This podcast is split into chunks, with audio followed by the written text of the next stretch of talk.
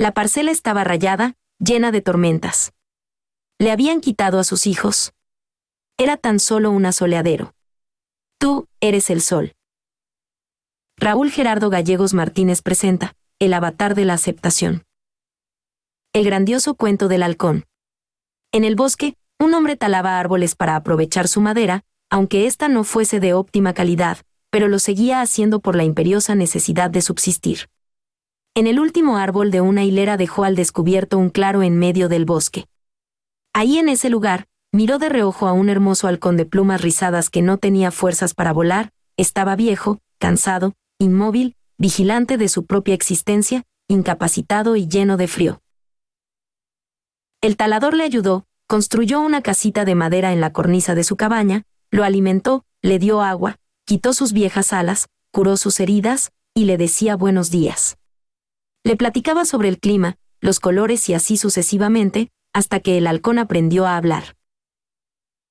Lo cuidó de tal manera que el halcón pelechó de nuevo, recobró todas sus fuerzas, e hizo de su hambre un itacate, lo llenó de viandas, vanidades, semillas de ajonjolí, surtió su buche con mucha agua y levantó su vuelo.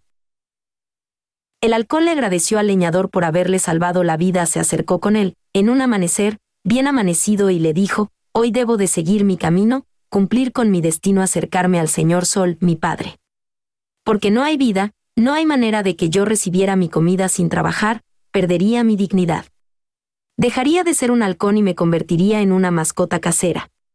Antes de partir concluyó, siempre sigue adelante en todos tus proyectos, no desistas. El halcón emprendió su vuelo, voló hacia el sol y desapareció, en la inmensa lejanía del cielo, en la eterna profundidad del universo.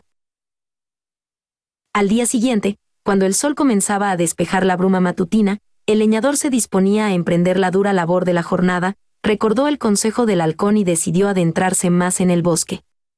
Entonces el leñador descubrió un macizo de árboles espléndidos de sándalo, la madera más valiosa de todas. Destacándose por su especial aroma, su especial finura, su resistencia y su exquisitez. Transcurrieron algunos días, el leñador volvió a recordar la sugerencia del halcón y determinó penetrar aún más en el bosque. Así pudo encontrar una mina de plata, este fabuloso descubrimiento lo hizo muy rico en tan solo pocos meses pero aunque fuese caudalado el leñador seguía manteniendo grabadas las palabras del halcón, sigue adelante. Por lo que un día se introdujo más en el bosque, fue de este modo como halló ahora una mina de oro, y se hizo un hombre excepcionalmente rico y poderoso. Un día, al presentar sus riquezas a un asilo para su beneficencia, miró al cielo y se dio cuenta que el halcón en su transfiguración era sin lugar el astro rey, el mismo sol que nos sigue vigilante con su mirada, el sol sale para todos. De la misma manera que las oportunidades. Sigue adelante, hacia tu interior, ahí se encuentra la fuente de la sabiduría. Sé alguien determinante con un carácter personal capaz de transformar el mundo. No puede haber mayor riqueza que estar convencido de que puedes. Tú eres como ese bosque. Cada vez que te adentres más a ti, encontrarás nuevos tesoros. Que no te sorprenda que nunca llegarás a conocerte totalmente. La mejor manera para comprometer tu dignidad con la vida es conocerte y aceptarse a sí mismo, conocer cuáles son tus fortalezas y tus debilidades.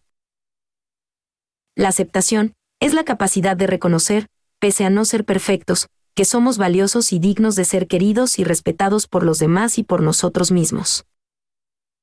Por otro lado, la aceptación también sirve para afrontar con una actitud constructiva los retos y los problemas del día a día. ¿Quién eres? Es la primera respuesta creativa que debemos respondernos. Una persona que no sabe quién es, es alguien que no existe, es una veleta que es llevada por el viento sin ningún rumbo, es una persona que no objeta, que todo le da igual y que ha perdido la capacidad de amar, respetarse y que ha dejado de forjar un destino, un individuo sin un objetivo, sin sentido. Aunque usted no lo crea, hay muchos que viven así. Usted es alguien perfecto e irrepetible, tiene un nombre, un ADN, huellas, pupilas, voz las cuales son únicas en el mundo. Acéptese tal como es. Quede bien consigo mismo. No busque aceptación. Y recuerde esto por favor. Dios no quiere nada de ti puesto que es muy cómodo vivir esperanzados a que Él siempre nos esté resolviendo los problemas. El ser humano tiene la capacidad de remediar cualquier problema, está capacitado para eso.